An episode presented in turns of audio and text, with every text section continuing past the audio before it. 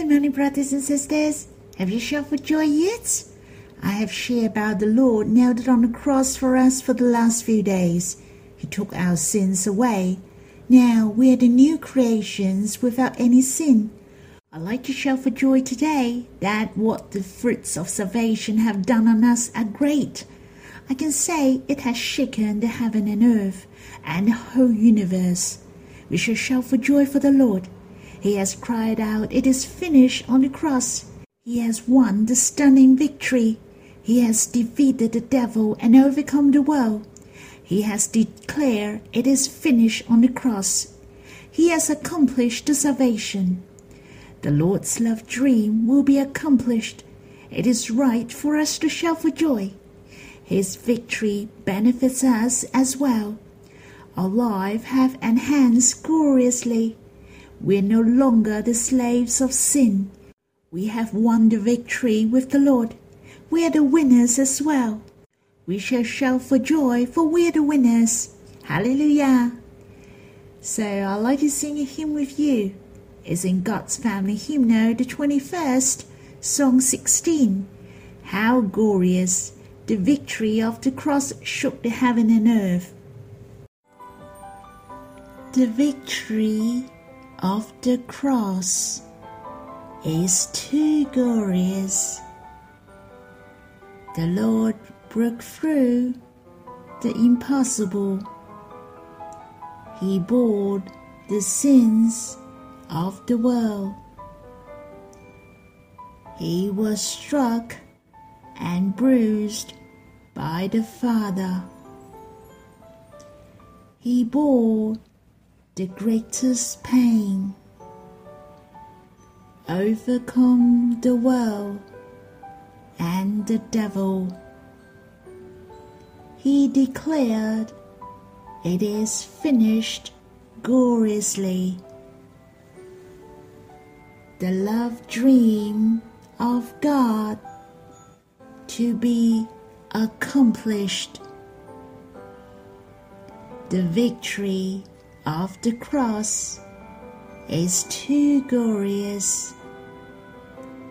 It stuns the heaven and earth, the universe. The sun gave not its light. The earth was dark. The robber repent and ask for remembrance. The veil is rent from top to bottom.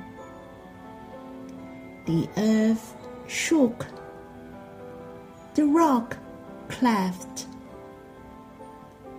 the tomb opened, the saints arose. Great glory to the Father and Son. The Father, the Son, the Holy Spirit dwelled in my heart forever.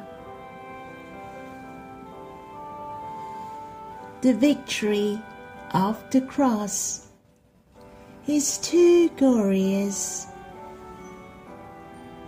You made the new covenant by your blood.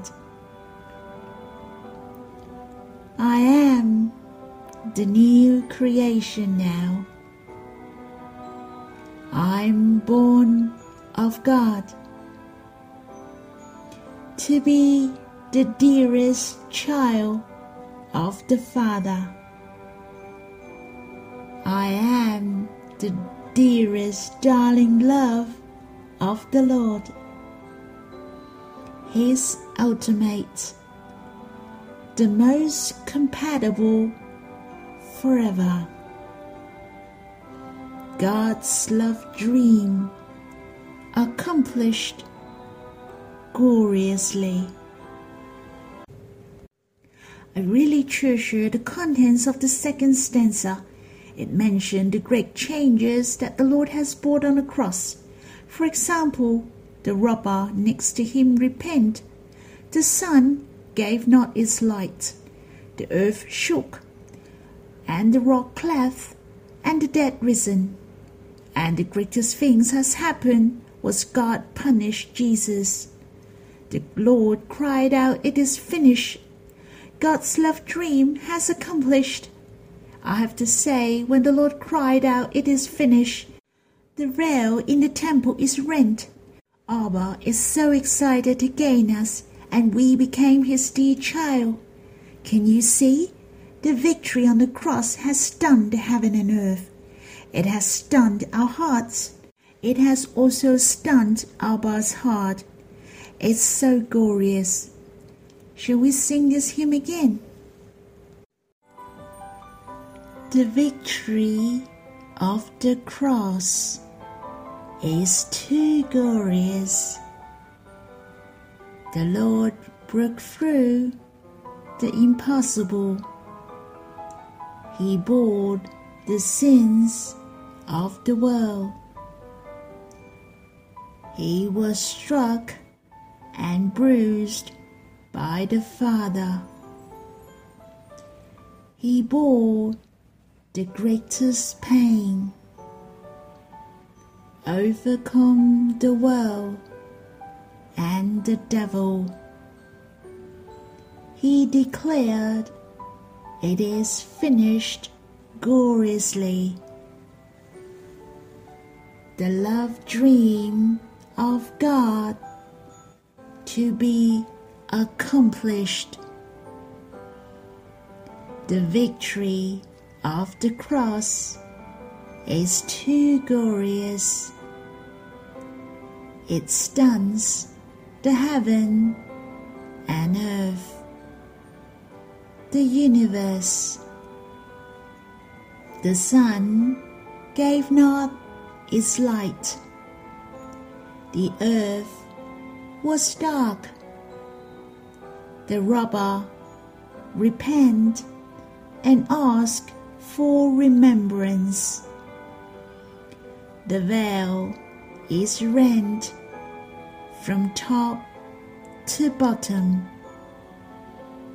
The earth shook, the rock cleft, the tomb opened, the saints arose. Great glory to the Father and Son. The Father, the Son, the Holy Spirit dwelled in my heart forever. The victory of the cross is too glorious. You made the new covenant by your blood. I am the new creation now. I'm born of God to be the dearest child of the Father. I am the dearest darling love of the Lord, His ultimate, the most compatible forever. God's love dream accomplished gloriously. Lord, I have to praise you. You are the glorious victor. You have broken through all the impossible. You have accomplished the salvation for us. You have borne the stroke and punishment from Abba. But you had cried out, It is finished on the cross. You have won the victory. You have rewritten our life. Not only we are the new creations, but also Abba's dear child. We became your sweet darling, your ultimate love, and your love forever. O Lord, may you open wide our spiritual eyes, help us to see the glory of your cross, the preciousness of your salvation. the eternal efficacy of your salvation to overcome all the accusation and disturbance of the enemies, so that our spirit are set free. You had accomplished all things and done with. You can guarantee we can be with you in New Jerusalem, to be with you forever and ever. Lord, may you bless us. Well, I hope you can have some time to quiet yourself to worship the Lord and Abba. You can stop my sharing and take a longer time, and you can share to the Lord from the bottom of your heart. The Lord really wants to hear your voice. You can stop here and have a chat with Him. The verses I'd like to share with you is in the Gospel according to Luke, chapter 13, verse 5 to 9. Let us read these verses first. I tell you, no, but unless you repent, you will all likewise perish. He also spoke this parable. A certain man had a fig tree planted in his vineyard, and he came seeking fruit on it, and find none. Then he said to the keeper of his vineyard, Look, for three years I have come seeking fruit on this fig tree and find none. Cut it down. Why does it use up the ground? But he answered and said to him, Sir, let it alone this year also, until I dig around it and fertilize it. And if it bears fruit, well, but if not, after that you can cut it down. If you read from verse 1 to 4, you will know the people told the Lord two things. Firstly, Pilate has done harm to the Galileans, and it was even the bloodshed. Their aim for telling Jesus were the Galileans have greater sins, hence they will suffer because of that. Secondly, there was a tower fell, and some of them were killed. Did they offend worse than the people in Jerusalem? Why did they have such a tragic things happen on them? Did they commit a lot of crime and that was their consequences? The Lord Jesus answered them in verse 3 and 5 Unless you repent, you will all likewise perish. He meant that everyone have sinned. Unless you repent, you will have to face the judgment of death. Hence, the Lord shared the parable of the barren fig tree. Let us look at this parable. In fact, this fig tree was planted in a vineyard. Generally speaking, the fig tree produces two crops of figs each year, and this man couldn't find any figs from this tree. Seemed that it was not reasonable, for the man had a keeper to take care of this vineyard there was someone to water and care for the tree, but it couldn't bear any fruits for three years. Let's cut it so that it didn't use up the ground any more. The keeper said, Sir, let it alone for a year or so. I will do extra work on it, and we will cut it if it still bear no fruit. This parable talk about the love of God to men. God still gives time and chances to man. If man is willing to repent and bear the fruit of repentance, then he will not perish and to be judged. Here it is not just talking about the love of God to men. I believe it also represents the love of God towards the Israelites. I have shared about the fig tree was especially compared as Israel. God loves this nation and he especially planned this nation in his vineyard, in his promised land.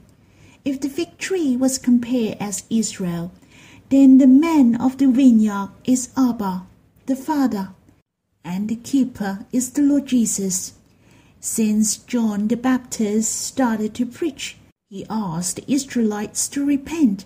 Until the Lord Jesus himself came out to preach, he also asked them to repent and the Lord Jesus has preached for about three years. But the Israelites refused to repent. They were not willing to accept the salvation of God. They refused to believe the Lord as the Messiah sent by God. God has shown his greatest tolerance and wait for three years. The people of Israel still turned to their own way. They were not willing to repent. Finally, they even crucified the Lord on the cross. In fact, it is right for them to be punished by God at the end. But if you look at this parable, what I was touched was also here. The keeper still begged the man to give him some time for one more year, so that he could do more work on the fig tree, to dig around it and put more fertilizers, in order the fig tree could bear much fruits. Here I found it is so treasurable. The Lord has mercy and value every one of us. In this parable, the keeper wished the man to give him one more year, so that the judgment could be delayed. Hence, every man has the chance. The gentleness and endurance of the Lord are so precious. Even the people who harmed him, still the Lord longed for them to be saved. I think of a verse in the second letter from Peter, chapter 3, verse 9. The Lord is not slow to fulfill his promise, as some count slowness, but is patient towards you, not wishing that any should perish, but that all should reach repentance. These words act as the complement of this parable. It's true if man is not willing to repent, he will face the judgment of God at the end. The death will come upon him. But it also shows the tolerance of God. God really wants everyone to be saved. Seems God is delaying the judgment day again and again. The Lord also tried his best to make himself known to us. The verses we have read about the keeper begged the man of the vineyard, Sir, let it alone this year also. Seemed he asked the man to give him one year. He asked if to leave for one year, but didn't say to cut it next year. For in verse 9 mentioned, it said if it bears fruit, but it didn't say for how long. One year, two years, or three years, or what? I have a strong impression that the Lord is my mediator. He keeps making intercession for me. He appears before God for me, so that He gives me the blessings, time, and life continually. He neither gives up nor let go on me. He refused to take no for an answer. He wants to bless us. You see, this vineyard has only one fig tree. It has shown the Lord has special love towards us.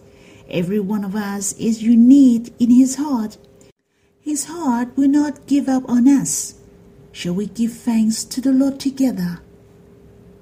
O Lord, thank you that you have saved our life. You delivered us from the pit of destruction, out of the miry bog.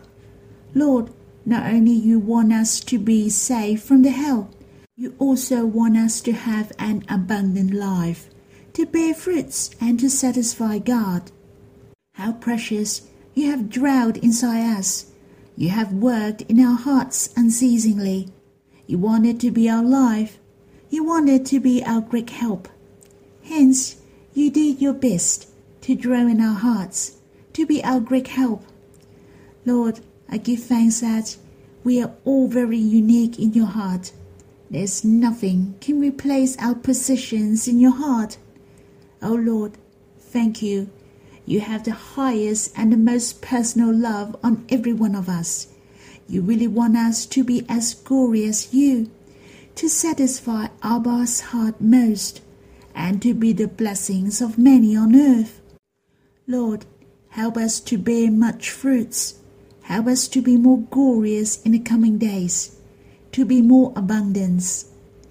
May the Lord bless us. Brothers and sisters, I hope you can quiet yourself and have some time to worship. May the Lord bless you.